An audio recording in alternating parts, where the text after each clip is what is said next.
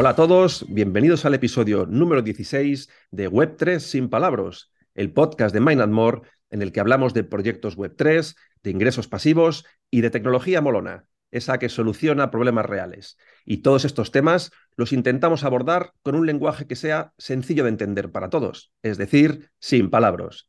Yo soy Fernando Gonzalo, él es Carlos Fernández Montojo. Arrancamos. ¿Qué tal, Carlos? ¿Cómo estás? Una semanita más. Pues sí, muy bien. Aquí estamos una semana más y, bien, a pesar de todos los líos que se traen en Estados Unidos con las criptomonedas. Eh, no, me hables, ¿eh? Bueno, aquí como estamos para construir, tampoco, eh, obviamente, algo nos afecta, pero nada, nosotros creemos en la tecnología a, a medio largo plazo. Así que listo, listo, listo para otro capítulo. Vamos allá. Para comentarle a la audiencia, nosotros cuando hablamos de proyectos tipping nos, eh, siempre solemos hablar de proyectos que están en fases muy, muy, muy iniciales. De hecho, como ha pasado en los últimos podcasts, todavía no son ni, ni proyectos web 3 porque están arrancando todavía. Pero en pañales. Eh, en, pañales, casi, casi ideas. Pero bueno, eh, hoy vamos a hablar de un proyecto no tipping y que ya lleva varios años funcionando. Como es no tipping, te, dejo a ti. Venga, eh, haznos la introducción de, qué vamos a hablar hoy. Pues hoy tenemos un, proyecto realmente muy bonito, porque por un lado combina el impacto social y a su vez el mundo web 3. Y además nos permite a los que somos inversores obtener rentabilidades muy interesantes. ¿Cómo? Ayudando a conseguir financiación a personas desbancarizadas. O sea que al final para, para, el inversor realmente es una oportunidad muy buena y sobre todo porque bueno, lo que estás haciendo es contribuir precisamente a, que personas desfavorecidas pues, puedan llevar a cabo sus negocios y al final, bueno, todos estos proyectos Web3 que al final tienen un, trasfondo social, con más motivo nos, nos, interesa mucho hablar de ellos. Este proyecto en concreto se llama Ethic Hub, eh, es una iniciativa nacida aquí en España y bueno, lo mejor que podemos hacer es eh, poner la cabecera y ponernos manos a la obra con este proyecto. Proyectos, no tipping.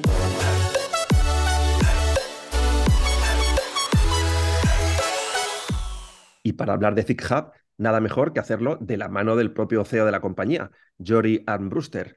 Jory, bienvenido a Web3 sin palabras. Muchas gracias por la invitación, encantado. Muy, muy buenas, Jory, ¿qué tal? Muy bien, muy bien. Lo primero de todo, te voy a poner en un pequeño compromiso, Yori, y es que a nuestros entrevistados pues siempre les ponemos un reto para empezar y es pedirles que nos resuman su proyecto en menos de un minuto y, a ser posible, evitando utilizar palabras cripto. ¿Te atreves? Bueno, eh, sí, aunque es difícil, pero sí, claro. Eh, en EtiHub lo que hacemos es trabajar con pequeños agricultores en países en vías de desarrollo, los que son la mayoría de los desbancarizados, y les ayudamos a conseguir financiación y compradores directos. Entonces, tú como, como EtiHuber, pues puedes básicamente eh, prestarles dinero, ganas un 8% bastante estable, porque hay otros más cripto que son los que toman el riesgo y lo que hacen es avalar a los agricultores, todo eso en base a nuestro propio token, smart contracts, Web3, etcétera, etcétera. Muy bien. bueno, está, está, bastante bien. De, de la parte de FIA hablaremos más adelante pero aquí creo que hay que hablar de, un término que, se está poniendo ahora de moda, un poco como evolución del DeFi y también hasta hacia la economía circular, que son el, término REFI de, finanzas regenerativas. Eso un poco lo estáis utilizando en EFIHub, ¿no? Sí, claro. O sea, de hecho, estoy muy contento que este ecosistema y este término, etcétera, esté poniéndose un poco de, de moda, porque por muchos años, pues sufrimos el ser los eh, primeros, ¿no? Ser unos pioneros en algo que no existía, que era pues conectar el mundo cripto con el mundo real y encima con un foco en impacto que al final es lo que es Refine. Estás hablando de estos orígenes de la compañía. Comentábamos antes que no, no sois un proyecto nuevo, sino que lleváis ya varios años en el mercado siendo pioneros. Eh, cuéntanos un poco cómo, cómo, es este origen de, de Hub y bueno, la, relación que tienes tú como, con el proyecto como fundador. De, dónde viene? ¿Tenías un, pasado ya relacionado pues, con este tipo de, proyectos y cómo entras en el mundo de blockchain? Bueno, yo venía de un sector que no tiene nada que ver, era CEO de una empresa de distribución con más de 100 puntos de venta, más de 800 empleados. Y eh, lo que sí tiene algo que ver es que antes de eso, eh, pues mi familia tiene una finca de café en México, que yo estuve llevando y de ahí viene el conocimiento de ese problema de los pequeños agricultores y en general de toda la la producción agrícola en países en vías de desarrollo, especialmente cultivos agroforestales que son tan importantes desde una óptica también del medio ambiente y no solo social. Y nada, eso es un poco de donde nace Epiham, ¿no? De, tanto eh, mi cofundadora Gabriela también tiene, viene de su familia más de la parte de la comercialización del café. Eh, los dos somos medio mexicanos, medio españoles, entonces, pues de alguna forma cuando, cuando yo quise emprender, pues hice un máster de innovación en el que conocí blockchain y era como muy obvio, ¿no? Decir, oye, esta tecnología va a cambiar todo, empezando por el sistema financiero. ¿Cuál es el mayor problema del sistema financiero? Pues que dejó excluido a un cuarto de la población mundial, esos pequeños agricultores, que yo los conozco eh, y, podemos nosotros, por nuestra realidad, ¿no? Ejercer un poco de puente entre estos dos mundos. Era, era justo nuestra siguiente pregunta, porque al final existen otras fintech también enfocadas un poco a esto de las finanzas solidarias que trabajan con colectivos desbancarizados y, la pregunta pues iba a ser un poco eso, ¿qué, aporta blockchain al, proyecto de, de Bueno, por un lado, eh, digamos, la parte de más fácil de entender, que es la de pues más trazabilidad, o sea, la gente pues muchas veces eh, no dona y no, apoya, no se cree muchas cosas, pues porque, pues porque no hay trazabilidad en el uso de los fondos. ¿no? Pues la gracia de la tecnología blockchain es que, o una de las gracias, que permite eh, en esa base de datos pública y, inmutable, pues que todas las transacciones sean auditables por cualquier persona en tiempo real, etcétera. ¿no? Luego, el uso de smart contracts lo que te permite también es eh, automatizar procesos, hacerlo más eficiente, eh, que no seamos custodios del dinero. Eh, son grandes, grandes ventajas. Pero la más, más importante es, y, la más compleja de entender, las tokenomics, la criptoeconomía, en el sentido de, pues nosotros tenemos un token que de alguna forma lo que hace es representar la confianza de los agricultores. Si los agricultores tienden a pagar, básicamente el ETHIX sube de precio y si no pagan, pues baja de precio porque se liquidan ETHIX para indemnizar a, los inversores que prestaron a esos agricultores. Y ese, esa forma de generar ese colateral colectivo en base a un token que representa el, el buen behavior de los agricultores es algo que sencillamente no se podía hacer sin blockchain. Mm, sí, sí, muy, muy interesante y está claro que bueno, el utilizar esta tecnología en el proyecto pues, le da un, aspecto diferencial respecto a otros competidores y que al final, bueno, el, mercado va a evolucionar hacia un modelo en el cual pues, el consumidor, entre comillas, va a exigir esta trazabilidad que, comentabas.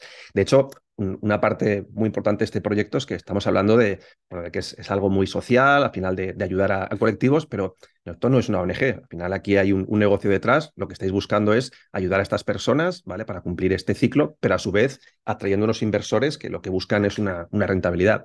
De hecho, quien entre en vuestra página web pues se va a encontrar en, la misma home un, número realmente llamativo que habla de, esta rentabilidad que puede obtener un inversor. Habláis de hasta un 9% anual y quien venga de las inversiones tradicionales, pues de primeras puede desconfiar de este número porque no, es algo muy habitual el, manejar retornos tan altos en estas inversiones de, digamos, de toda la vida. ¿Cómo le explicaríais a una persona de este perfil cómo obtenéis ese 9% sin que sea considerada una inversión de alto riesgo?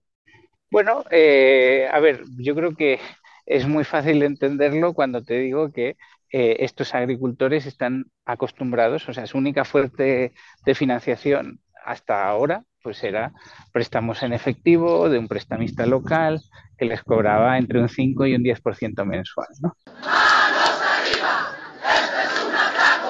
Entonces, es tan escaso y tan caro el capital en estos países, y especialmente para el sector agrario y especialmente para los pequeños productores, pues que hay una oportunidad de arbitraje, ¿no? de, de, conectar a ti que estás en un país desarrollado y que tus opciones de inversión pues tienden, digamos, de bajo riesgo, tienden a tener unos retornos pues muy, muy bajos, ¿no? Dejas el dinero en el banco y casi te cobran, ¿no? Mientras que para ellos es tan escaso y, tan caro que pues conectar esas dos realidades permite hacer una solución con una altamente competitiva. por otro lado, vemos que también estáis, habéis llegado ya a un número bastante importante de proyectos. Eh, estáis a punto de llegar a los 500 proyectos, o bueno, eso es lo que tenéis en la web. No sé si habréis llegado ya a, los 500. ¿Cuántas comunidades es eso? ¿Qué, ¿Qué, tipo de proyectos son los que a los que ayudáis? A ver, eh, los proyectos son a, cooperativas o proyectos trabajando con estos pequeños agricultores. Al principio queríamos trabajar directamente con ellos, pero no es escalable. La tecnología no está lista ¿no? para que ellos tengan su propio wallet e interactúen con smart contracts, etcétera. Entonces utilizamos a un intermediario que es una cooperativa o, una entidad que ya está trabajando con ellos. Y entonces esos proyectos pues, pueden ser para diferentes usos. ¿no? La mayor parte al final son para facilitar que esa cooperativa les adelante dinero ¿no? Para comprar café y lo procesen y lo puedan exportar y luego les ayudamos en la comercialización de ese café. Muy, muy interesante. De hecho, intentando simplificar vuestro proyecto para mejor un usuario que esté empezando en el mundo de las inversiones, sobre todo a través de blockchain, y que a lo mejor ya haya conocido, por ejemplo, proyectos de inversión en inmuebles tokenizados. Aquí hemos hablado en, este podcast de, muchos ejemplos. Claro, ellos pueden entrar en una plataforma en la cual entienden lo que ocurre porque dicen, pues mira, si yo compro participaciones de una casa y esa casa se explota y genera un ingreso, pues el día que se venda la casa con plusvalía, pues se obtiene un rendimiento y me paga a mí un interés. En vuestro caso es algo relativamente similar en cuanto a que alguien puede acceder a vuestra web, ver una serie de proyectos. En este caso, lógicamente, no son casas que se revalorizan y se venden, pero sí son personas a las que tú les prestas un dinero. Con ese dinero van a poder generar negocio porque van a llevar eh, a cabo una operación, como comentas tú, de, una explotación del de tema de, los cafetales y por tanto van a poder devolver ese dinero con un interés eh, suficiente para poder devolver digamos, el principal que ha puesto el inversor con, una rentabilidad extra. Al final sí que se ven similitudes y, seguro que el mercado poco a poco ya está empezando a, entender mucho más este tipo de, proyectos o de, microinversiones. ¿Notáis este, este aumento de conocimiento de la gente? Mm, pues eh, no sé qué decirte. Eh, a ver, eh, todavía cuesta mucho y sobre todo, o sea, quieras que no, en Web 2 sí que existe un ecosistema que habla de todo esto mucho, que es el de peer-to-peer lending, ¿no? Eh, mintos con mintos a la cabeza. Y ahí, pues realmente la fricción es más el uso de Web3, ¿no? Y el entendimiento de, de por qué esto es mejor usar Web3 y la fricción, digamos, de user experience que implica usar eh, smart contracts y criptomonedas, etcétera. Pero ahí hay un ecosistema, pues de, si me es que debe estar por encima del millón de usuarios, que sí entiende lo que son las eh, inversiones alternativas, en los préstamos a, negocios o a personas. Eh, en Web3 es al revés. O sea, sí entienden de, del user experience y de el valor de la tecnología, etcétera, pero lo que no entienden es el por qué no estás usando eso para hacer una meme coin, básicamente, ¿no? Claro, o sea, aquí la, la, frontera, de, digamos, eh, que tenéis prácticamente dos negocios eh, eh, distintos, ¿no? Por un lado está la parte web 2, que es la que estabas hablando, de, de microcréditos a zonas desbancarizadas, y luego está la parte de DeFi o ReFi con el token ETHI, que lo que hace es hacer de colateral para, para las otras partes. Y entiendo que, digamos, que tenéis clientes objetivos distintos para ambas partes. A ver, al final es un poco lo mismo, aunque sí, o sea, al, usuario Web3 le hablamos menos del lending y lo que queremos de él es que compre el ethics y hasta que, que eso es lo que, lo que hace es básicamente para aportar colateral a los agricultores y al cliente más Web 2 que viene de ese ecosistema de lending, de peer-to-peer lending, etcétera, lo que le contamos es el lending, ¿no? Que es lo que entiende. Y, tenéis también un, proyecto que no sé si cae más del lado web 3 o web 2, que es el, tema de los NFTs, que ya es algo que bueno, la gente web 2 ya empieza a conocerlo. Eh, habéis lanzado una, colección que está bueno, totalmente alejado del cariz especulativo que a menudo tienen ese tipo de tokens porque en vuestro caso sirve para ayudar a estos agricultores y además le dan al poseedor de estos NFTs una serie de ventajas. Cuéntanos un poquito cómo es este proyecto. Bueno, eh, estamos eh, con varios proyectos en ese sentido. ¿no? El primero que lanzamos era eh, unas fotografías, vino un fotógrafo famoso a, ahí a visitar a, nuestras comunidades en México y sacó unas fotos chulísimas y ahí pues lo que hemos estado haciendo básicamente es un modelo en el que se vende la foto eh, como NFT y el 50% va al artista y el 50% va al agricultor. Y luego eh, estamos con varios modelos de, de, NFTs para el tema de comunidad, para que vayas acumulando tus NFTs de membresía de TikHub porque pues lo que queremos es que haya como con el tiempo ¿no? un, un ranking ¿no? de la gente más TikHuber, más, más eh, fiel, eh, con más NFTs, ¿no? Y que todo eso te va a ir dando eh, una serie de privilegios, ¿no? como usuario en EtiHub. Perfecto. Otra de las cosas es, como decías tú, pues tanto Gabriela como tú venís del mundo del café y, y estáis, pues eso, apoyando mucho todo, todo lo que es, digamos que el proyecto está basado en la distribución del café. Incluso tenéis aquí una, un acuerdo con CryptoCafé aquí en, en, Madrid, ¿no? Que es también como un coworking donde se puede hacer. ¿o?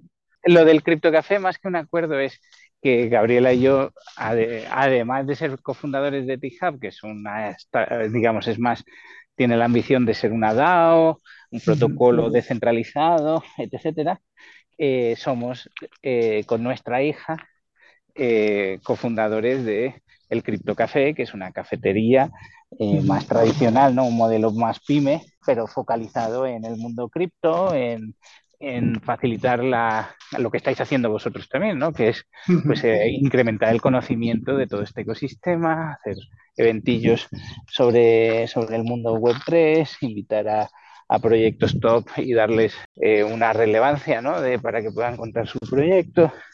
Y, por supuesto, pues que la gente pueda trabajar ahí. es un coworking en ese sentido.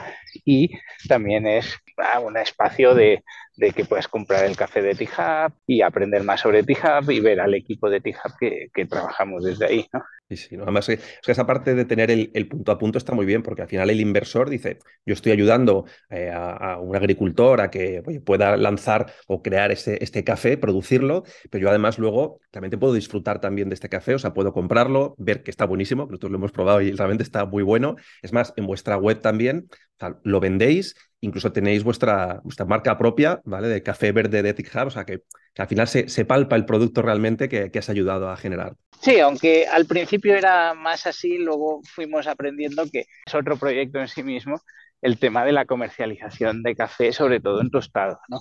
Entonces, hoy por hoy lo que hacemos es eh, comercializar café verde a tostadores que lo tuestan y lo venden con su marca. Ya no, o sea, el tema de vender café tostado al particular pues algún día llegará y será pues un, proyecto para cuando seamos más mayores, ¿no? y podamos diversificar, porque es muy, muy complejo escalar eso. Por ahora lo puedes comprar en CryptoCafé, ¿no? Ahí en la, en la cafetería y, en y en la web del CryptoCafé, pero no es algo a lo que le estemos invirtiendo ni tiempo ni dinero, porque eh, pues ya tenemos bastante con el CryptoCafé en, sí mismo y con el tema de TIHub que, tiene mil aristas diferentes que, tenemos que trabajar. Sí, sí. Bueno, oye, permítenos que vamos a ponernos ahora un pelín más técnicos, que es algo que no, no solemos hacer eh, en este podcast. Vamos a intentar que no, no se pierdan nuestros oyentes, pero vamos a hablar de un, tema más relacionado ya con, con, blockchain y es, bueno, tiene que ver con, con la red sobre la que trabajáis. Eh, como muchos otros proyectos, empezasteis operando en Ethereum, después migrasteis a XDAI y ahora habéis decidido ampliar y trabajar en paralelo con una segunda red blockchain que para muchos no, no será muy conocida, se llama Celo. Cuéntanos un poquito a qué se debe este movimiento y en qué consiste esta, esta blockchain. Bueno, Celo es la primera y única blockchain, yo creo, que nació, eh, digamos, no desde, el mundo cripto, sino desde el mundo de inversión de impacto. Nació en SOCAP, que es el evento de referencia en el mundo de inversión de impacto, y nació, por tanto, con un foco en el tema de, impacto y no tanto en hacer una blockchain eh, un 10% más escalable o lo que sea, ¿no? que es lo que hacen casi todos. Eh, y, entonces, su foco es el impacto Y eso se traduce en varias cosas, sobre todo en tema de inclusión, ¿no? Foco en, en bancarizar a los desbancarizados, ¿no? Darles eh, una tecnología para que puedan tener un wallet con mucha menos eh, barrera de, eh, de, digamos, de adopción que un sistema financiero tradicional, un banco, ¿no? Que para empezar, si no tienes identificación, pues, o, identidad digital, pues, que pasa en muchos países, pues difícil, ¿no? Tener una cuenta bancaria. Que, lo primero que te falta es tener una identificación y entonces ya los bancos, en el caso que los haya, no quieren saber nada de ti si no estás identificado. Claro, y, y que dices, oye, no, te cuesta 20 euros al año la cuenta. Oye, pues eso en España para ti son cacahuetes, ¿no? Pero para alguien que cobra un dólar al día o dos, pues, eh, pues es mucho dinero, ¿no? Es casi un mes de sueldo, con lo cual ni se lo plantean. Entonces, el poder tener en el móvil un wallet que cuesta cero descargárselo, ¿no? Y que tiene unos costes de transacción cero, básicamente, eh, pues eh, es una oportunidad de bancarizar a los desbancarizados, ¿no? por un lado. Y no solo eso, o sea, porque realmente eso en la práctica es muy difícil eh, y necesitas muchas más otras cosas. Entonces, otra de las cosas que necesitas son pues que tengas las stablecoins a sus países, ¿no? O sea, si tú estás en Brasil, pues lo que quieres tener son reales digitales que pueda usar ese, esa persona, ¿no? Y, y, lo tercero es que esos reales digitales realmente eh, te los acepten como medio de pago en, cualquier sitio. Y, eso es su foco. Y, hablando de salida al mundo real, eh, también tenéis aquí en España un acuerdo con Crypto Pocket para el tema del on-ramp, para hacer más fácil el acceso a, a Carlos, perdona que, te pare, he tenido que activar el avisador de, palabras. Eh, Yori, espero que no te hayas asustado, ¿vale? Esto, cada vez que alguien ya suelta un palabra que merece la pena que nos, detengamos, en este caso, bueno, eh, Carlos ha hablado de on-ramp, ¿vale? Eh, cuéntalo un poquito a la audiencia, ¿qué, qué consiste esto del on-ramp y el off-ramp? Sí, a ver, el on-ramp y off-ramp simplemente se utiliza aquí en el mundo cripto como la forma de transferir dinero desde el mundo fiat hasta, hacia el mundo cripto. Es decir, el on-ramp es pasar dinero fiat hacia cripto y el off-ramp pues, es un poco al, contrario. Esto es lo que a día de hoy los usuarios de Web 2 tienen más fricción y entiendo que vosotros os habéis asociado con Crypto Pocket un poco para, para quitar un poco de esta fricción en este lado, ¿no? Sí, sí, exactamente. O sea, del lado, digamos, de los agricultores, la visión es celo. Del lado de los inversores eh, en España o incluso en Europa, ¿no? Facilita, eh, CryptoPocket es una solución que facilita mucho que la gente no tenga que abrirse una cuenta en un exchange para eh, comprar, comprar ahí, mandar ahí su dinero y luego ahí comprar Ether, Ether o lo que sea, mandárselo a su wallet y en el wallet ya interactuar con Uniswap o quién sabe qué, que es súper complicado de usar. Entonces, en CryptoPocket dices, oye, quiero comprar Cienetics, metes la visa y ya tienes Cienetics. Eh, es, simplificarlo masivamente el que el usuario pueda tener los ETIs que, quiera tener para poder eh, proveer colateral a los agricultores. Hago un pequeño paréntesis para, para contar una anécdota. Eh, cuando antes Carlos estaba explicando en teoría de manera muy sencilla qué es esto del on-ramp y has hablado de fiat, damos por sentado que todo el mundo sabe lo que es fiat, este dinero fiduciario. Pues el otro día yo preguntando a amigos web 2, les decía, ¿qué es fiat? Y todos me dijeron que un coche. O sea, nadie dijo, bueno, puede ser, puede ser. O sea, lo digo porque quizás es una palabra que también deberíamos meter en, este pues, saco pues, de fiat, ¿eh? fiat, moneda, eh, dinero fiduciario. Pues sí. euros o dólares, principalmente. Sí, dinero con el respaldo de los gobiernos, pero sin colateral. O sea, originalmente era con colateral ¿no? de oro. Eh, y lo que se hizo con el papel moneda fue tokenizar, ¿no? Decir, oye, aquí tienes 12 gramos de oro, ¿no? En este dólar, o lo que sea. Y eso en un momento de la historia se perdió y mucha gente no es consciente y hoy en día, pues sencillamente imprimen dinero pues, con el respaldo del gobierno y nada más que eso, ¿no? Y, correcto. y eso, pues, eh, somos muchos los que creemos que no es muy buena idea porque genera mucha inflación y eso, pues, tiene muchas repercusiones negativas eh, y, estamos en, ahora mismo en una crisis de deuda, pero bueno, no, no nos desvariemos porque podríamos hablar mucho sobre economía real y qué es economía real de verdad. Sí, sí. Bueno, Doy por cerrar el paréntesis entonces. sí, que, me gustaría, Yori, hablar de, otro tema muy, muy de blockchain que, nos encanta de, vuestro proyecto. Y es que ahora mismo estáis inmersos en una ampliación de capital, pero habéis optado por, por hacerlo de una manera realmente muy blockchain y precisamente una de, de las maneras que se puede utilizar la tokenización es tokenizando equity de una empresa, o sea, tokenizando lo que es las acciones, y habéis optado por hacerlo de esta manera. En vez de hacer una ampliación, digamos, tradicional de, bueno, de, levantar capital, estáis tokenizando esta ampliación. Cuéntanos cómo, cómo es este proceso y, bueno, por qué habéis optado por hacerlo de esta manera tan, tan innovadora. Pues básicamente, pues porque, pues porque creemos que eso eh, a largo plazo puede tener unas mejoras, ¿no? Nosotros, por detrás de Tija, pues hay una startup, ¿no? Una que es una acción empresa, eh, que tiene un, fin de lucro y que necesita todavía, por desgracia, hacer rondas, pues porque no cubrimos gastos, ¿no? Con las comisiones que cobramos en los préstamos y en la comercialización de café, pues todavía no, no, no sale a cuenta y sobre todo pues porque estamos todavía invirtiendo mucho en desarrollo y en marketing para crecer, etcétera. ¿no? Y, en, café para todos los eventos cripto, que ahí estáis siempre con el café que, triunfa entre todo el mundo. Sí, sí, ese es como nuestro marketing más y más conocido, pues es ir a, a sponsorear los eventos con café. ¿no? Ahora estamos levantando una ronda de dos millones, y ya han entrado, digamos, los venture capital más importantes o, digamos, los únicos gemapuras que hay en esa intersección de cripto impacto, que son pues dos de Silicon Valley y uno de Israel. Y una parte de esa ronda, pues queríamos eh, reservarla para nuestra comunidad, ¿no? Entonces ahí, eso es lo que se denomina crowd equity. Y hay una plataforma que es cercana a nosotros, ¿no? Que lleva, está ahí en CryptoPlaza con, con nosotros desde hace años. ¿no?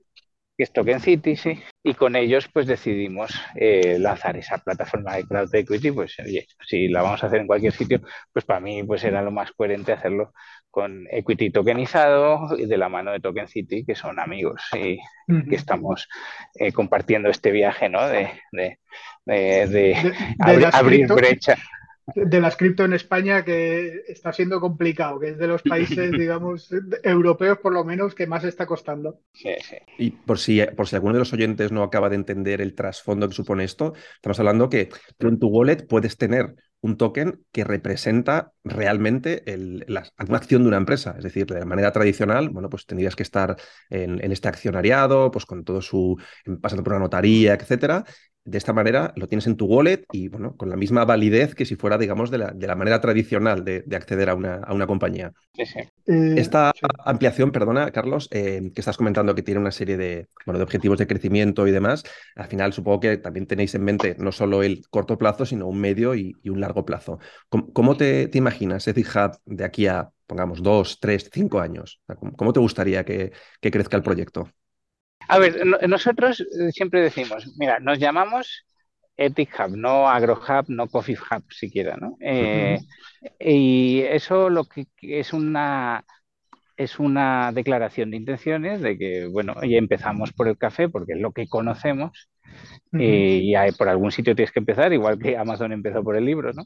Pero que no nos queremos circunscribir a, ese vertical tan concreto, ¿no? O sea, al final es una tecnología que es transversal y que podemos usar para muchas cosas y que las usaremos incluso en países desarrollados, siempre en lo que sí con un foco en impacto, ¿no? en, que sean finanzas éticas y no eh, endeudar a la gente para ganar eh, una rentabilidad mayor o, cosas por el estilo, ¿no? que es lo que hacen muchos proyectos de financieros, ¿no? empezando por muchos bancos.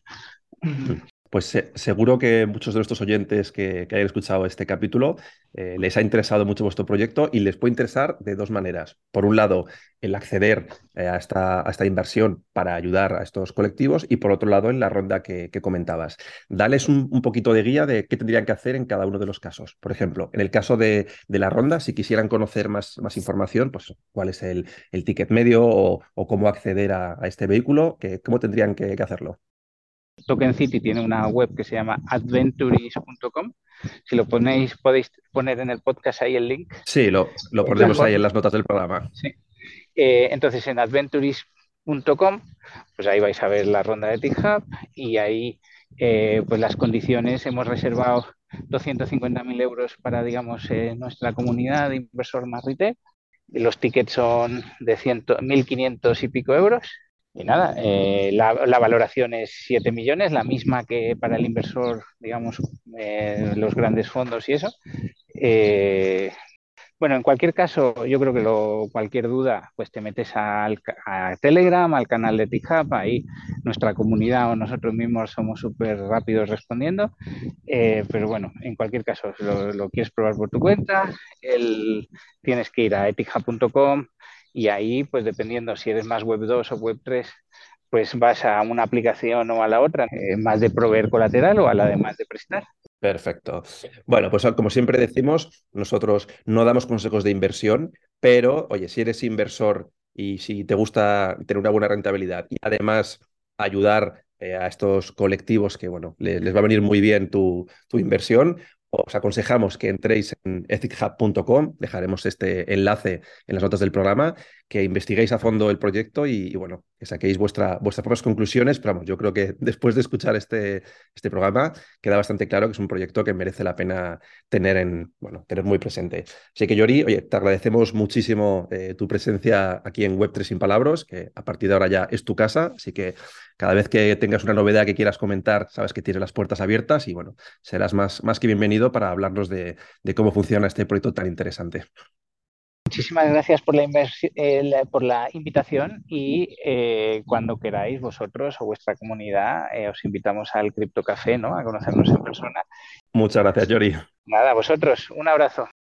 Bueno, pues un proyecto muy interesante de finanzas regenerativas, de alto impacto social para ayudar a la gente y aquí en, nuestro podcast, ya sabéis, en Main Amor tenemos nuestra colaboración con, con nuestro proyecto de movilidad sostenible, el Thinkoin. Así que yo creo que es un buen momento de hablar de Thinkoin.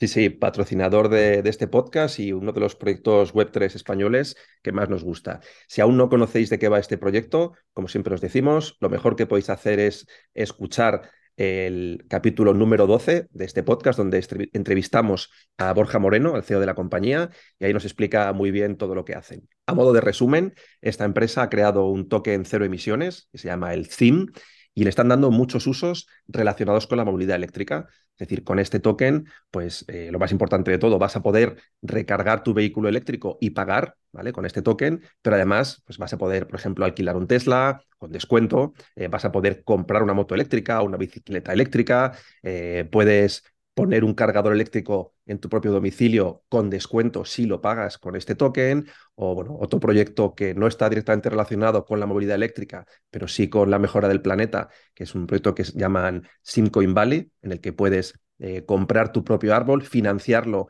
y van a hacer un proyecto de, reforestación en el sur de España, o sea que puedes pagar tu propio árbol con, con SIM. Al final, bueno, muchas iniciativas en torno a un token con el objetivo de que se convierta en el estándar de pago en toda Europa para cualquier servicio relacionado con la movilidad eléctrica. O sea, un, objetivo realmente muy, muy loable, muy ambicioso y que Borja Moreno nos lo explica perfectamente en ese capítulo 12 de nuestro podcast. Así que os invitamos a que lo consultéis o que vayáis a, sus redes sociales, a su página web y que, bueno, probéis todas las funcionalidades de este proyecto que realmente, bueno, le vemos mucho futuro y, nos gusta mucho hablar de ello. Bueno, y después de hablar de Cincoin, nos queda la última parte de nuestro programa, como siempre, las preguntas de la audiencia. Vamos allá. Las preguntas de la audiencia.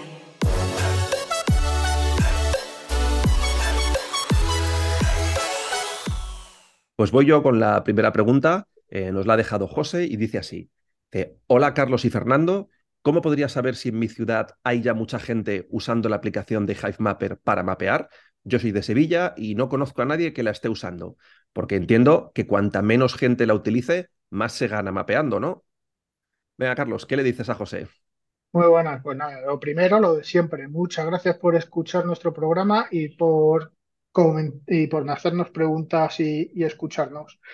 Eh, pues nada, a ver, Sevilla, pues Sevilla, eh, al final la forma más fácil de verlas es en el explorador, en la propia página de Mapper te enseña el explorador y ahí puedes ver por regiones, te vas al mapa, buscas y en Sevilla ahora mismo hay una región, es decir, eh, está considerado región. Eso quiere decir que hay usuarios que lo están utilizando. Aquí se puede ver, lo estoy viendo ahora mismo, que hay unos 15 usuarios pero están haciendo muy pocos kilómetros, son 459. ¿Eso a mí qué me dice? Pues posiblemente viendo también el mapa que posiblemente sean usuarios, usuarios de paso. Eh, por, lo que dices que genera más o menos eh, beneficios, pues a ver, eh, al ser región vas a generar más beneficios que si no fuera región.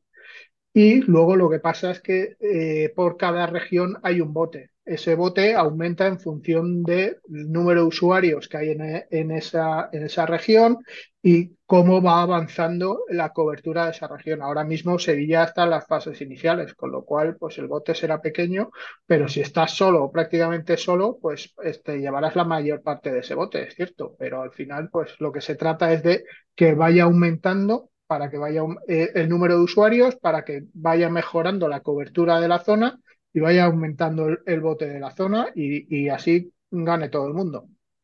Exacto. al final tendemos a pensar muchas veces que lo ideal es, ser tú solo el único que mapea en una zona, pero en realidad eso hace que el bote sea más pequeño. lo ideal es que haya un número de usuarios, por así decirlo, sostenible.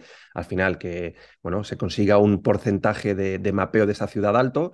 Y al final recordemos que aunque una zona ya esté mapeada, no quiere decir que vaya a dejar de generar recompensas, sino que pasados unos días esa zona vuelve a tener el máximo de recompensa a obtener. Es decir, lo que busca el proyecto, como siempre decimos, es que sea un mapa muy fresco, es decir, con imágenes muy actualizadas y por tanto la remuneración a estos usuarios que están mapeando las zonas, pues cada ciertos días vuelve a ser el máximo posible. Bueno, y la segunda pregunta nos la hace Adri.